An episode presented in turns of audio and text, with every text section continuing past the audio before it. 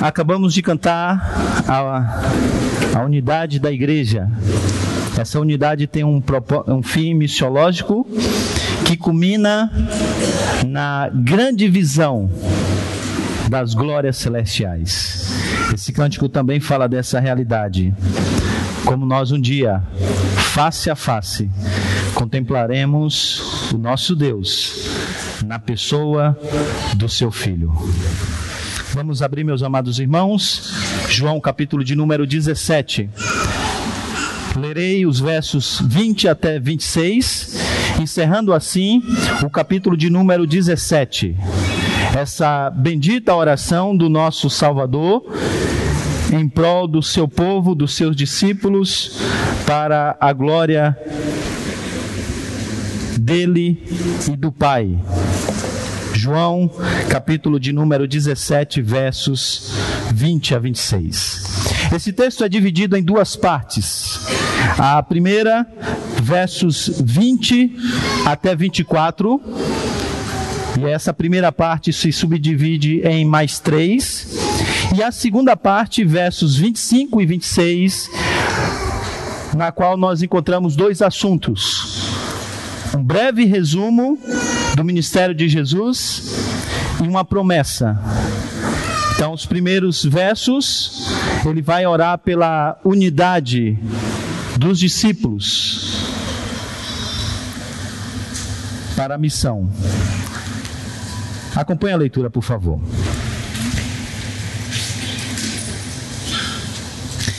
Minha oração não é apenas por eles, isto é, pelos discípulos imediatos de Jesus Rogo também por aqueles que crerão em mim por meio da mensagem deles, para que todos sejam um. Pai, como tu estás em mim e eu em ti. Que eles também estejam em nós, para que o mundo creia que tu me enviaste. Deles a glória que me deste, para que eles sejam um assim como nós somos um. Eu, ne, eu neles e tu em mim. Que eles sejam levados à plena unidade, para que o mundo saiba que tu me enviaste. Os amaste como igualmente me amaste. Pai, quero que os que me deste estejam comigo onde eu estou e vejam a minha glória, a glória que me deste porque me amaste antes da criação do mundo. Pai justo, embora o mundo não te conheça, eu te conheço, e estes sabem que me enviaste. Eu os fiz conhecer o teu nome, e continuarei a fazê-lo a fim de que o amor que me que tens por mim esteja neles e eu neles esteja. Vamos orar.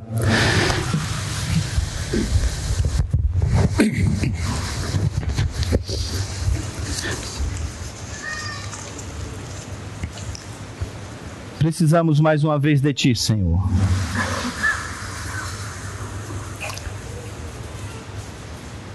Porque sem ti nada podemos fazer.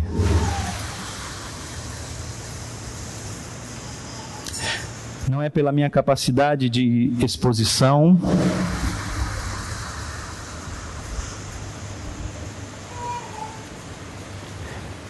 mas pela maneira como o Senhor trabalha através do teu Santo Espírito, por meio da palavra nas nossas mentes e nos nossos corações podemos alcançar aquilo que nessa manhã aprenderemos. Tema difícil para nós, Senhor. Que vivemos em um mundo tão marcado pelo individualismo, pelo egoísmo. Por isso te pedimos, ó Deus, ajuda-nos a crescermos em unidade para que o mundo creia no teu filho e o teu nome seja no teu Filho glorificado para todo sempre. É o que nós pedimos em nome de Jesus. Amém. No meu ministério, algumas vezes eu tenho que estar com algumas pessoas que passam por momentos difíceis, de sofrimentos, de angústias, de incertezas. E às vezes eu me aproximo ou escrevo dizendo: Eu estou orando por você, para que Deus sustente a sua saúde ou para que Deus sustente a sua fé, os seus pés vacilantes. E é comum normalmente eu ouvir duas coisas. O primeiro, a primeira coisa, um agradecimento. Que muitas vezes vem acompanhado de uma frase muito popular nos nossos dias: Deus te ouça. Deus te ouça, pastor. Deus te ouça, pastor. Aqui está Jesus. Depois de ter orado por si mesmo, pelos seus discípulos imediatos, isto é, o colégio apostólico a quem o ouve naquela noite. Ele agora ora pelos discípulos que viriam através do ministério dos apóstolos. Sejam pela evangelização direta dos apóstolos, através da pregação do evangelho, da tradição oral, Sejam os discípulos que virão depois, através da leitura dos evangelhos e da pregação dos evangelhos. Isso quer dizer que Jesus orou por nós, por você, por essa igreja. Se você observar com atenção, você perceberá que a oração de Jesus se estende desde o momento em que ele morreu na cruz até a eternidade. Desde a sua ida até a sua volta, ou por toda a eternidade. Isso quer dizer que Jesus orou por essa igreja para que o Senhor sustentasse essa igreja, essa comunidade, até a sua volta. Na sua oração, ele apresenta então três pedidos. O primeiro, para que agora essa nova comunidade que surgiria através do ministério dos apóstolos pudesse ser uma comunidade, viver a plena unidade apresentada no Evangelho, que é o reflexo da unidade já percebida entre pai e filho. Essa unidade tem um propósito. Para que essa comunidade, marcada pelo amor, vivenciando esse evangelho no mundo, Desperte por meio da obra do Espírito Santo fé. Ele mesmo diz o propósito para que o mundo creia que o Senhor me enviou. E finalmente, ele diz que o propósito dessa unidade em missão, ou para missão, é para que os discípulos acrescentados ao longo da história, possam desfrutar das glórias celestiais. Depois de orar pelos discípulos, ele resume o seu ministério e apresenta uma promessa. Ele orou por nós. Podemos dizer: Deus te ouça, Jesus. Deus te ouça, Senhor. Que o Pai te ouça. Para que isso possa ser uma realidade nas nossas vidas. Vamos então, meus irmãos, à primeira parte desse texto, versos 20 até 24. Jesus ora para os discípulos, para que eles sejam unidos para a missão. Ele ora para que os seus discípulos sejam um, para que o mundo creia e assim eles desfrutem das glórias do céu. Vamos então à primeira parte desse texto. Jesus ora para que todos sejam um. Nesse período era muito comum, estava em voga uma ideia de uma unidade que incluía o conceito de uma divindade,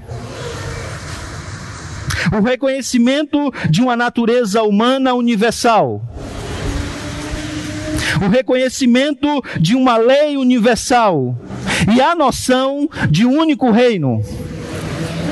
Ao longo da história, tentativas foram feitas para incorporar essa unidade, para fazê-la uma realidade.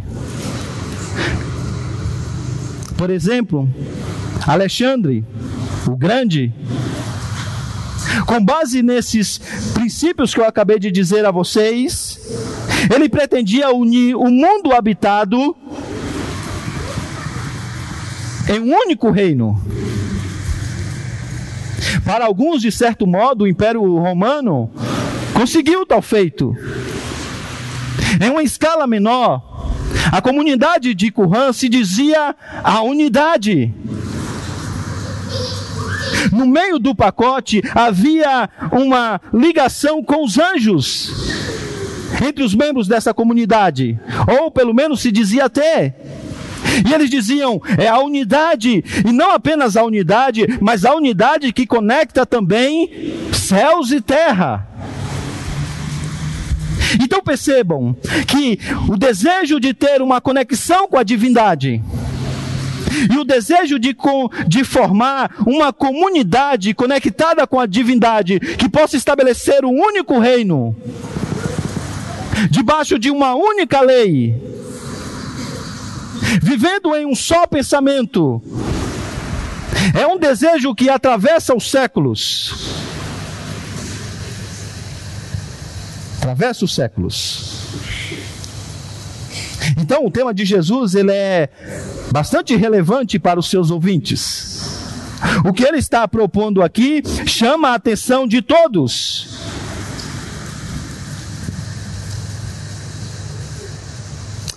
No entanto, a unidade que Jesus postula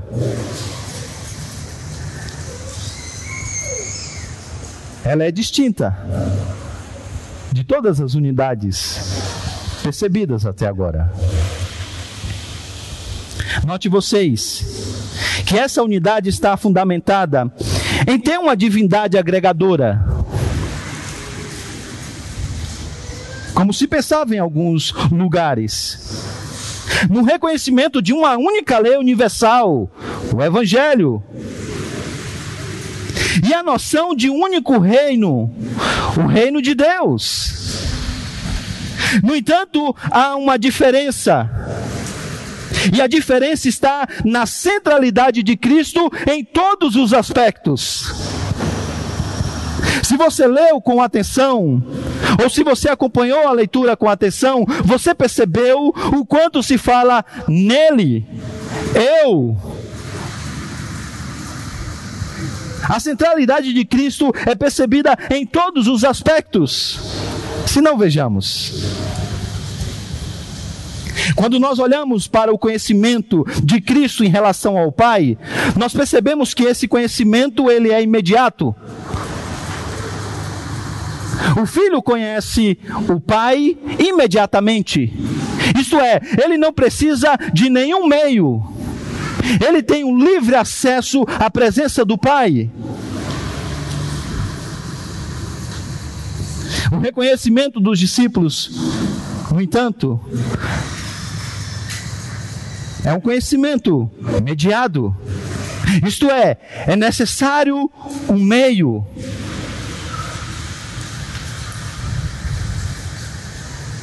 E essa é a razão pela qual, em nenhum lugar desse evangelho, você vai encontrar a ideia de que os discípulos conhecem ao Pai por eles mesmos, ou que eles estão no Pai, eles estão conectados a essa unidade trinitária por eles mesmos. Jesus já disse outrora: ninguém vem ao Pai se não for por mim, a não ser por mim.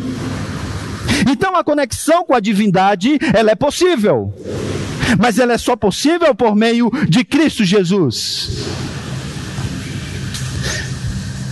Agora perceba vocês também que essa unidade percebida entre pai e filho é a causa e o modelo da unidade percebida entre os seres humanos, entre aqueles que se juntam em uma única comunidade. Veja o versículo de número 21. Para que todos sejam um, Pai, como tu estás em mim e eu em ti. A palavra como, ela pode ser usada tanto para sinalizar comparação como causa.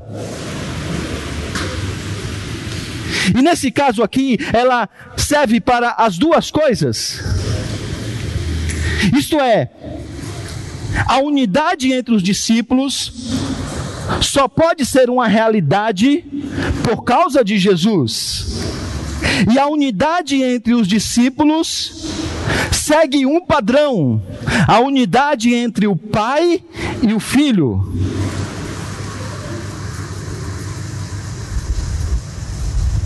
O texto diz que nós devemos alcançar a plenitude da divindade melhor dizendo, da unidade. Mas isso é possível somente por meio de Jesus. O vínculo que nos une é Cristo, é o seu amor. Tente arrancar Cristo do meio dessa comunidade, tente arrancar o seu amor, e veja o que acontecerá. Veja o que será de nós. Como poderemos suportar uns aos outros sem Cristo e o seu amor?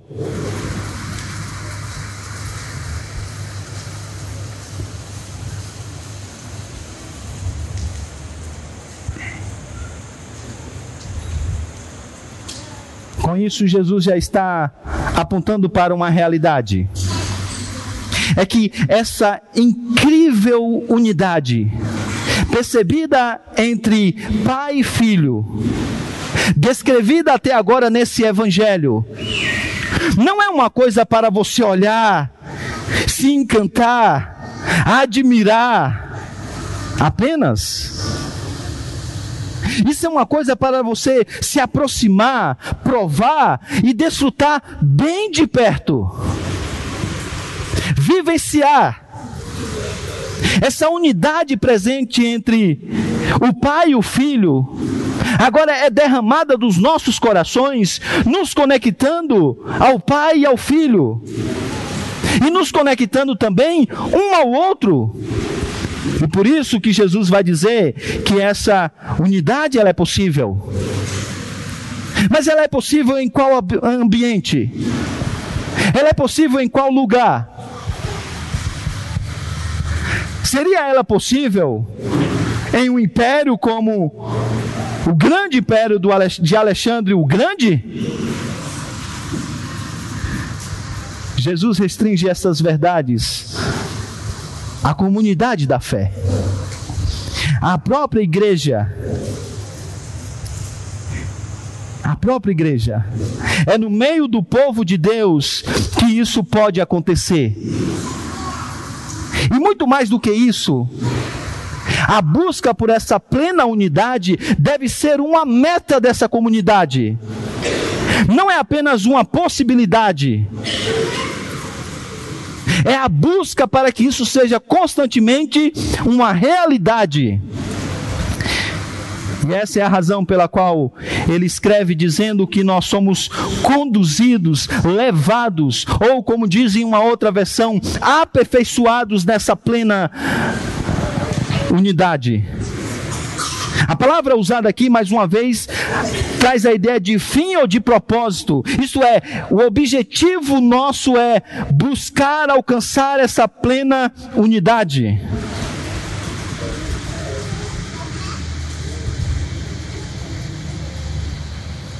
De passagem, percebam que as tentativas sociológicas contemporâneas de alcançarem algum tipo de unidade, elas passam de largo de tudo isso que o Evangelho está propondo.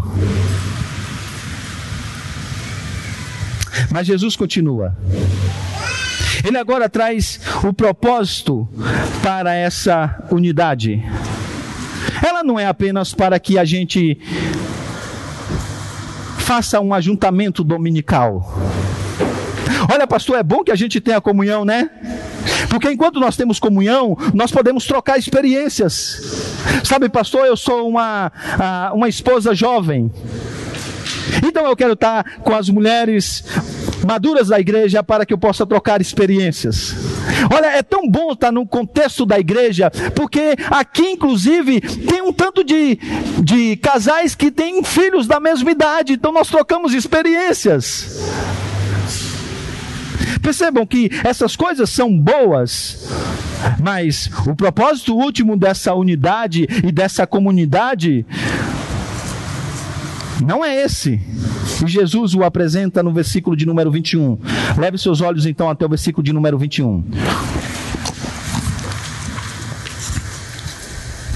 Eis aí o propósito. Para que todos sejam um.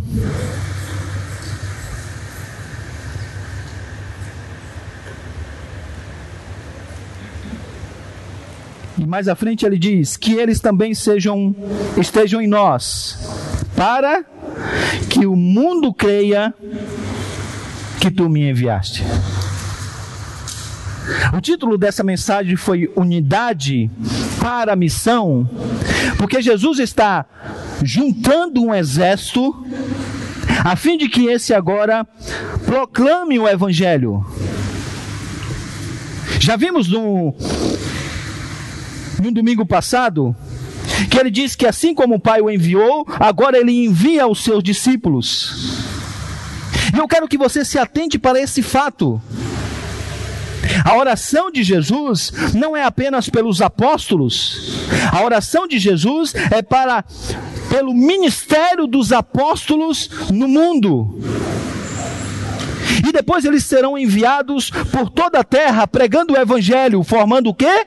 Comunidades igrejas que serão desafiadas a viverem a unidade do Evangelho, a preservarem a unidade do Espírito no vínculo da paz, a encarnar o Evangelho e viver o Evangelho, amando uns aos outros.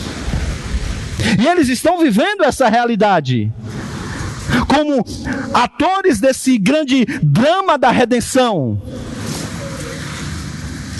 Enquanto eles vivem, eles mostram ao mundo a realidade presente na, un, na unidade da Trindade. Eles revelam, mais uma vez, a missão do próprio Filho no mundo.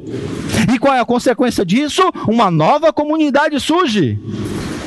E agora essa nova comunidade passa a ter o mesmo propósito, o mesmo amor, a mesma verdade, a mesma santidade. E vocês já entenderam?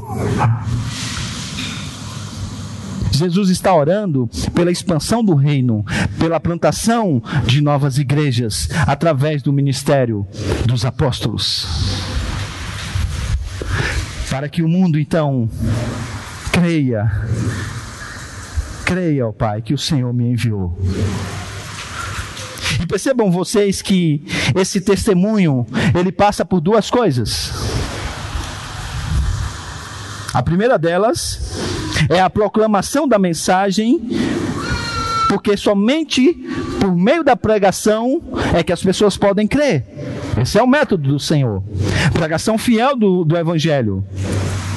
Mas percebam que Jesus conecta também o testemunho à demonstração pública da unidade intimamente ligada pelo amor. Amor aqui que resume a própria vida cristã. Então as duas coisas aqui são postas juntas. E ambas são essenciais para o testemunho. Isso porque a verdade do Evangelho anunciada sem a demonstração do poder do Evangelho que transforma vidas é árida. Em contrapartida, a demonstração do amor em uma comunidade não proclama por si só a fonte e a causa do amor. Então, de um lado, embora o testemunho do Evangelho tenha esse caráter proposicional, isto é, ele é composto de ideias, de proposições, ele não é um discurso desassociado da transformação que o Evangelho propõe à própria vida.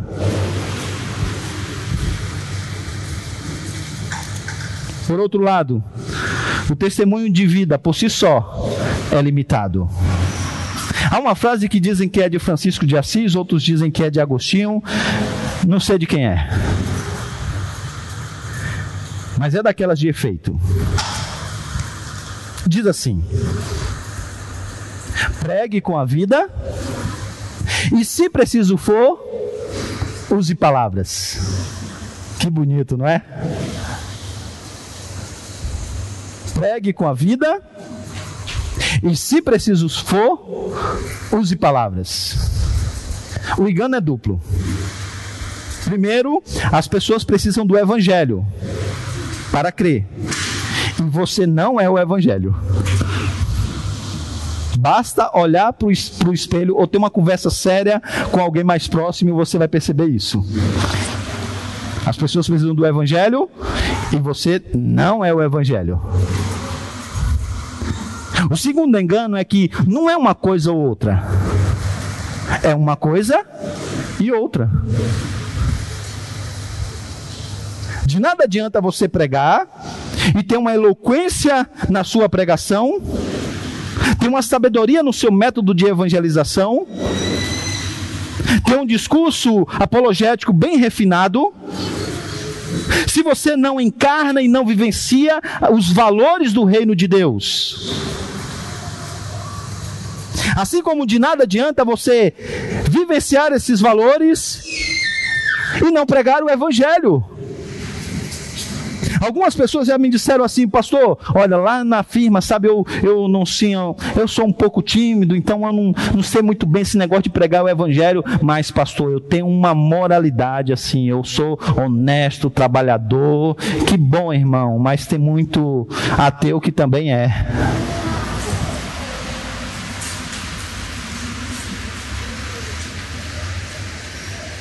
É necessário pregar. É necessário testemunhar. E é isso que Jesus diz.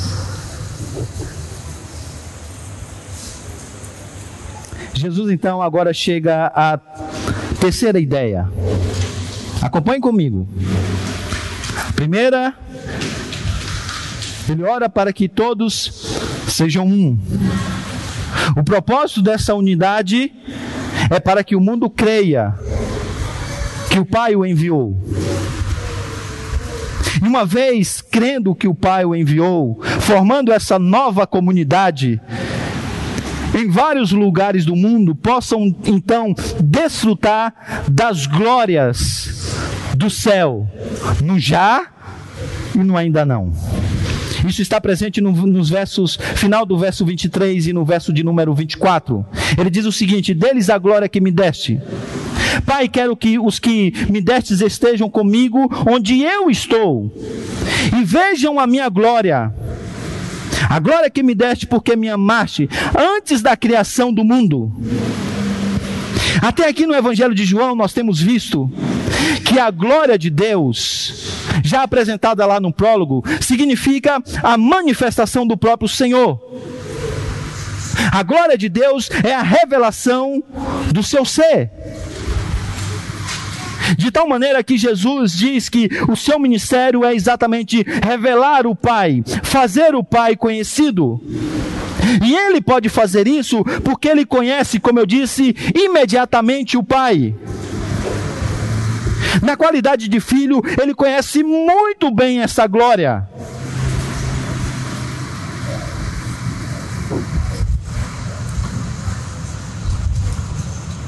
Qualquer um de nós pode levantar os olhos ao céu e orar: Senhor, tudo que tenho é teu. Mas ninguém aqui nessa manhã pode elevar os olhos aos céus e dizer: Senhor, tudo que tens é meu.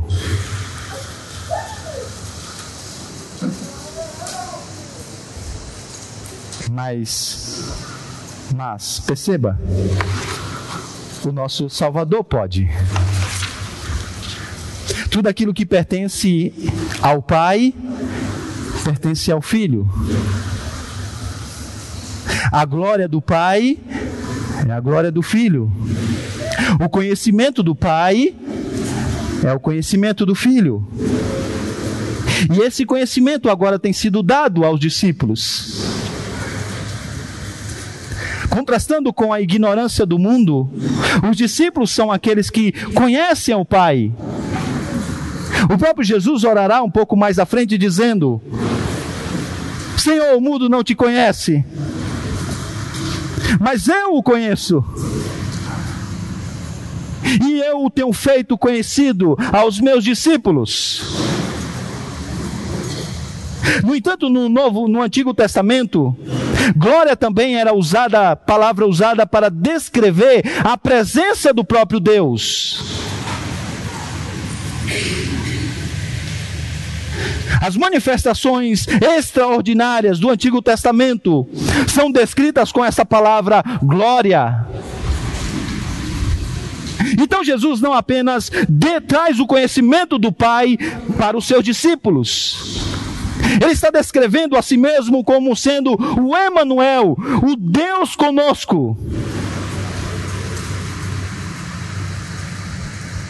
Ele está com seus discípulos e o grande consolo é que os seus discípulos também um dia estarão com ele.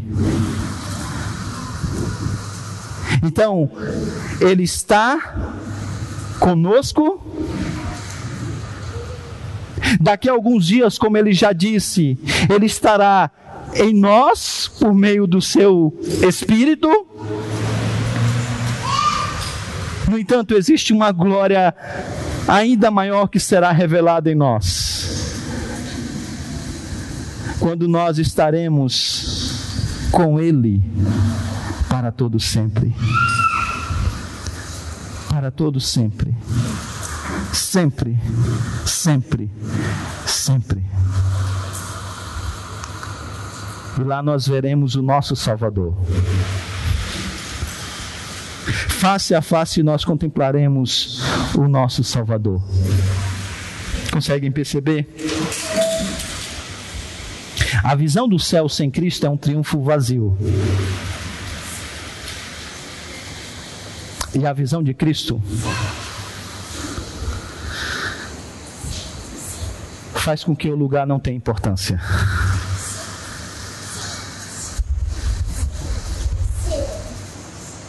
Cristo é central.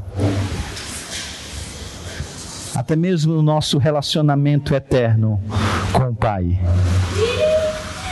E Ele está agora preparando essa glória e o mundo precisa conhecer essa glória. E Ele diz essas realidades para que o mundo creia. Creia Conseguem perceber aqui o propósito de João? Estamos próximos a finalmente chegarmos nele para a exposição. Jesus realizou muitos sinais, muitos milagres. Esses não cabem em um livro. Então João, ele escolheu alguns.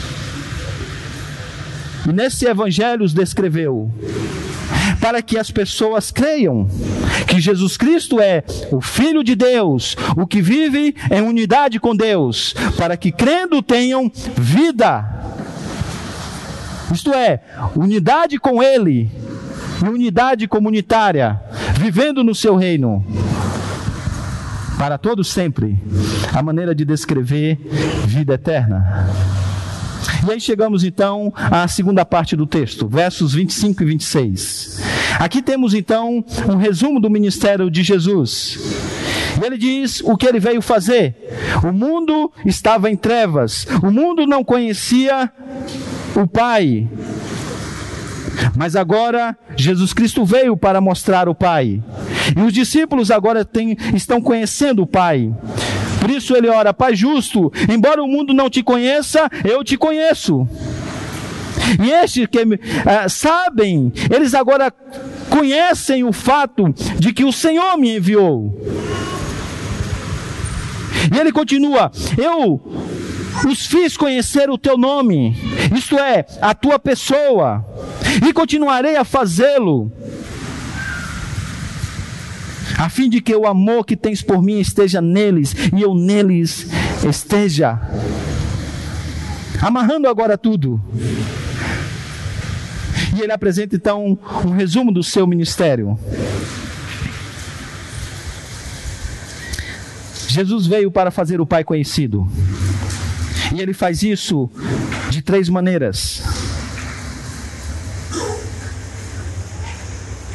De um primeiro momento, imediatamente, nas próximas horas, após essa oração, ele se entregará em uma cruz. E esta será o ápice da revelação. A maneira mais clara, mais clara de ver o Pai de perceber o seu amor, a sua misericórdia, a sua mansidão, a sua bondade.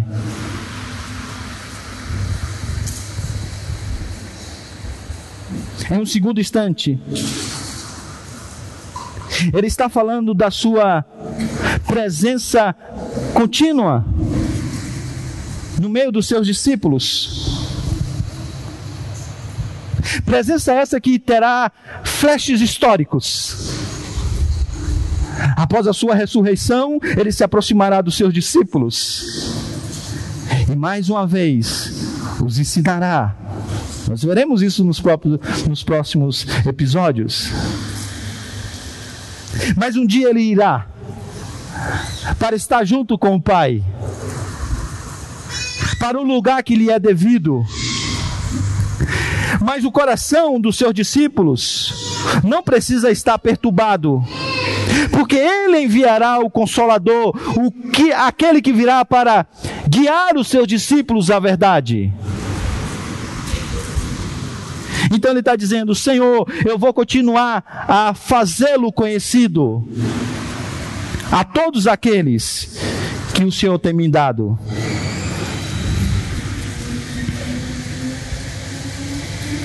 E ele encerra com uma promessa que mais uma vez aponta para o propósito da sua missão. Não é para que você saiba mais sobre Deus, mas para que você desfrute de comunhão com Deus.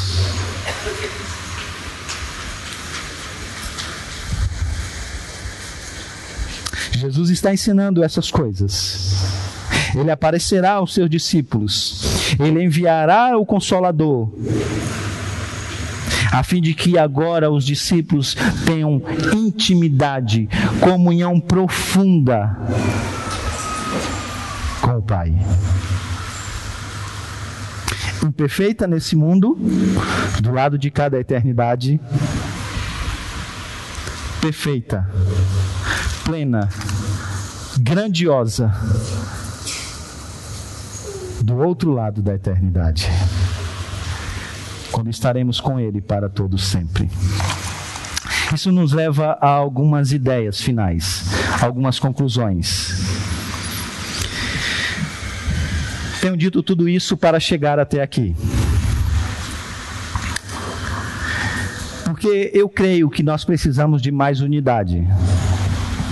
Eu acredito que nós precisamos de mais comunidade, sermos mais comunidade, termos mais comunhão. Mas nem sempre nós percebemos essa realidade de uma maneira profunda. Às vezes é na superfície tem a ver com conosco. Com os benefícios que podemos ter enquanto vivemos como comunidade. E sim, eles são benefícios a serem almejados, porque não é à toa que Deus nos deu uma comunidade, é bênção de Deus.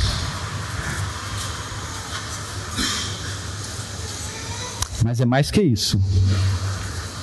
E eu quero que você entenda essas realidades para que você compreenda o seu papel na comunidade. Como, quando você deixa de viver o propósito estabelecido pelo Senhor, de viver em unidade na comunidade de amor, o quanto isso tem implicações mais sérias do que você imagina. Se você prestou atenção na mensagem até agora, isso vai fazer sentido para você. E essas são as suas responsabilidades. Algumas conclusões. Primeira, quando você vivencia o individualismo áspero, você quebra a unidade cristã. Todos nós temos um único discurso: meu tempo, meu dinheiro, minha família, minha vida, meu foro íntimo, minha turma, minha espiritualidade. Isso é uma realidade tão grande que nós desprezamos o ser comunidade. Mas perceba, quando você vivencia esse individualismo áspero, você quebra a unidade.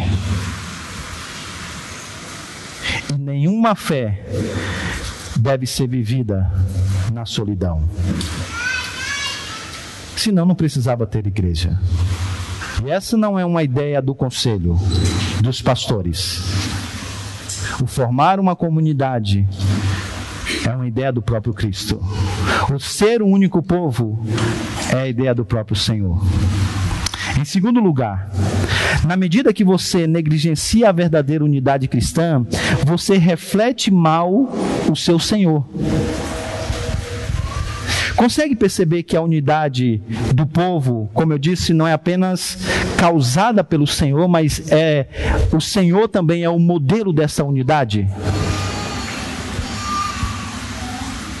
As pessoas precisam olhar para a igreja e perceberem essa unidade em amor, para que possam ser então conduzidas à unidade que está no seio da Trindade.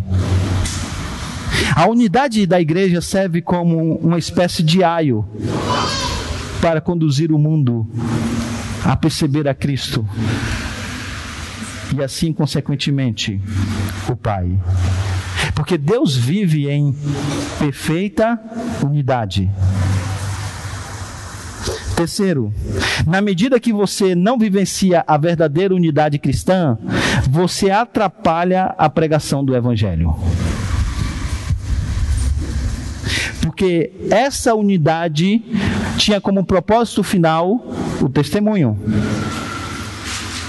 Se ela não é uma realidade, então nós estamos dando mau testemunho. Quarto, na medida que você tenta anular a diversidade na verdadeira unidade, você ofusca a beleza da obra de Cristo na comunidade. Vou ler de novo. Na medida que você tenta anular a diversidade na verdadeira unidade, você ofusca a beleza da obra de Cristo na comunidade. Sabe, irmãos, eu sei disso. Nós nos sentimos mais confortáveis com, que, com aqueles que se parecem conosco. Com os iguais. É por isso que é natural a formação dos nossos grupos. A gente gosta de quem gosta dos mesmos filmes, do mesmo esporte. Apesar que falta gente aqui para jogar futebol, viu? Do mesmo vinho. Ou do mesmo tipo de vinho, né? Talvez. E é natural essa afinidade. E a gente gosta até mesmo de estar junto com a nossa turma, até mesmo da, da mesma idade. Mas a beleza da obra de Cristo está exatamente na maneira como a unidade na diversidade.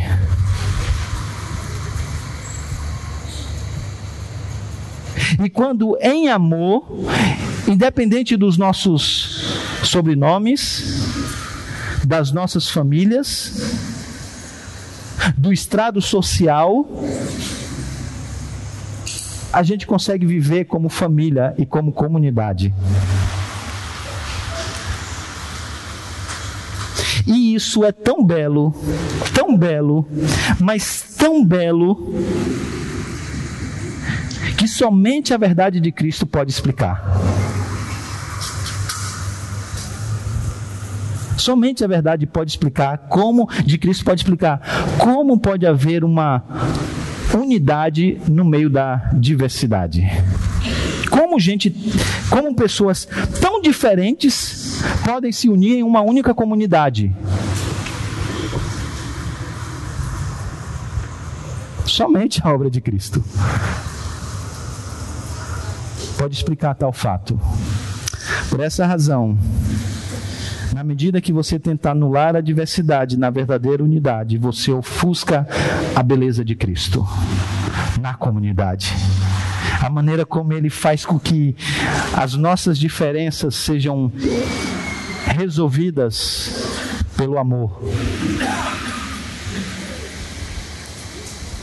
Que a nossa aproximação se dê pelo amor de Cristo. Eu acho que a nossa dificuldade muitas vezes em sermos comunidades é que nós não percebemos essas coisas. E aí a gente quer fabricar uma unidade, uma comunhão, que nunca vai ser existente, porque não passa por esses princípios. Porque não é fincada no Evangelho. Aí a gente faz até programas e nos juntamos. Mas porque nós não amamos como deveríamos amar, nos separamos logo.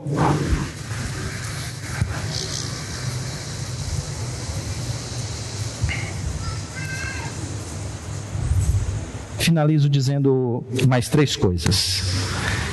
E serei rápido. Primeira, Jesus disse essas palavras antes de ir para o lugar o qual essa mesa representa a cruz. A cruz é um lugar de sofrimento. Mas no Evangelho de João, a cruz é um lugar de glória. Há uma glória na cruz. A cruz é gloriosa. E Jesus ora para que Deus faça a sua vontade em sua própria vida. E essa mesa deve nos lembrar que as nossas orações devem passar não para que Deus coloque um ponto final no nosso sofrimento, mas para que no meio do sofrimento o Pai seja glorificado. Porque Jesus é o exemplo de que muitos sofrimentos no final redundam em glória. Em glória ao Pai. O nosso alvo deve ser esse. E essa verdade também nos, nos ajuda a perceber a realidade do Evangelho e do que essa mesa representa. Tem-se dito por aí que o alvo de tudo que essa mesa representa é o próprio homem. Que foi o amor de Cristo pelo homem que fez ele fazer o que ele fez. Eu não quero des descartar nem deixar de lado o amor que Cristo tem por nós, porque ele é real. Mas conseguiram perceber nessa oração que foi o amor do pai pelo filho e o amor do filho pelo pai que levou o filho até a cruz.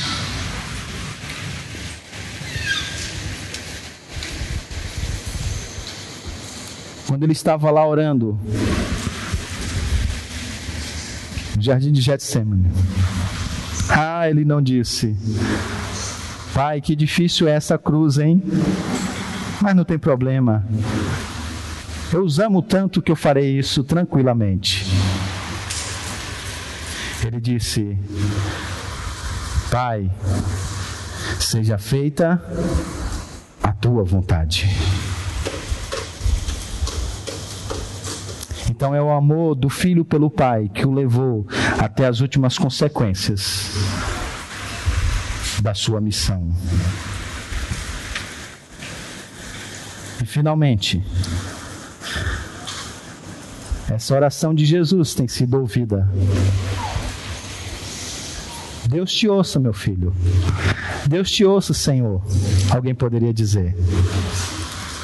E Deus tem ouvido em grau superlativo. Porque dia após dia, nas Américas, na Europa, na Ásia, na África, pessoas têm se conectado à comunidade da fé, se tornando o um único povo. E essa unidade tem crescido, tem crescido, tem se expandido. E haverá um dia em que todos farão parte de um único coral que cantará: Aquele que está sentado no trono e ao cordeiro seja o louvor, a honra, a glória e o poder para sempre. Se Deus tem ouvido a oração de Jesus, sim. O mundo tem crido no Redentor. E as comunidades estão pipocando o mundo afora. E agora nós fazemos parte dessa mesma missão.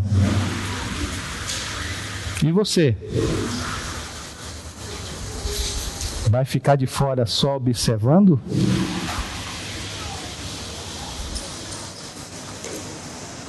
Ou você também vai fazer aquilo que nós lemos? Lutar manter a unidade do Espírito no vínculo da paz, para que o mundo creia que o Pai enviou o Filho. Vamos participar desse momento agora. Tão importante. Essa é a mesa. Mesa essa que representa a nossa comunhão com o Filho e por isso com o próprio Pai. Jesus está presente aqui, evidentemente que não fisicamente nos elementos, mas espiritualmente nessa mesa.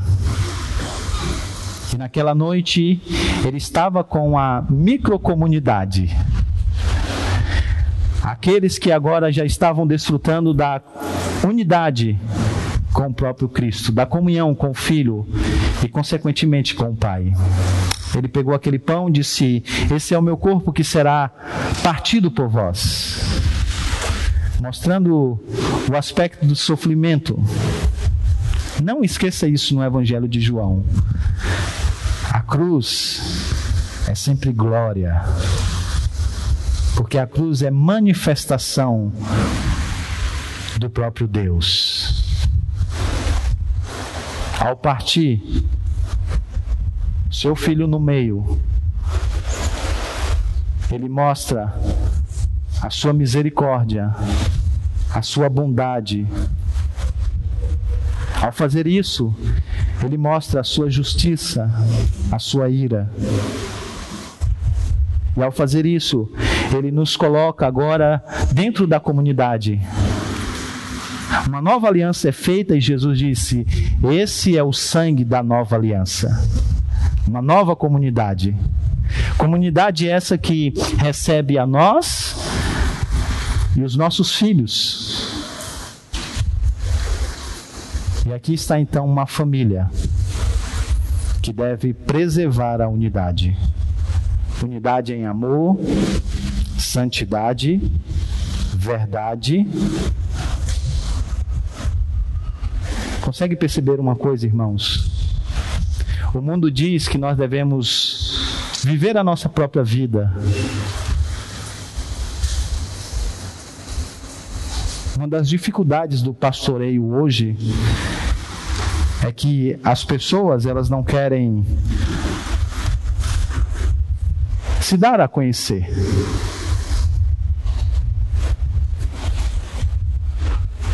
Mas isso é uma comunidade.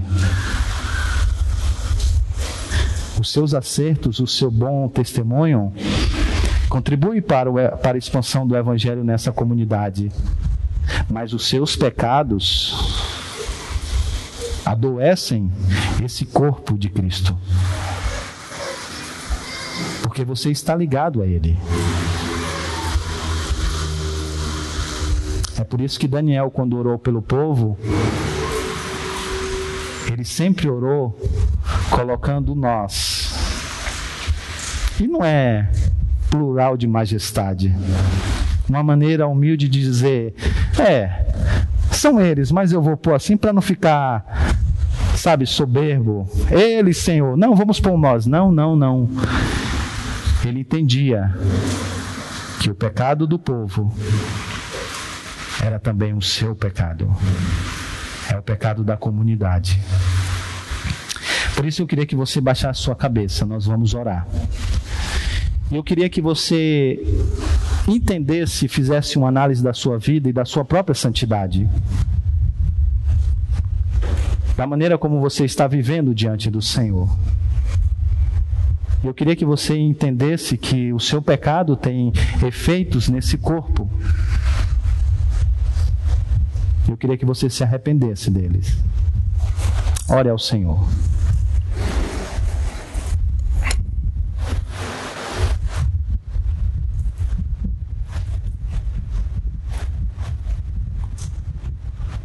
Ó Senhor, aqui está o teu povo, povo da nova aliança, nova comunidade surgida desde aquele dia que o teu filho deixou o templo e a velha aliança. Comunidade da fé, comunidade do amor, comunidade separada por ti mesmo para viver de maneira santa a fim de testemunhar ao mundo o poder transformador do Evangelho. Comunidade que não poucas vezes se pega manchada pelos escândalos, pelos pecados, pela impureza, pela mentira, pela falta de amor, Ó Senhor, perdoa-nos. Dar-nos verdadeira comunhão. Ó Senhor, te pedimos que nesse momento o Senhor mesmo abençoe esses elementos para que eles possam ser usados para o fim determinado por ti mesmo. E dar, ó Deus, que esse momento de comunhão profunda com o Senhor e com o nosso próximo possa ser uma realidade dia após dia nas nossas vidas. Em nome de Jesus. Amém.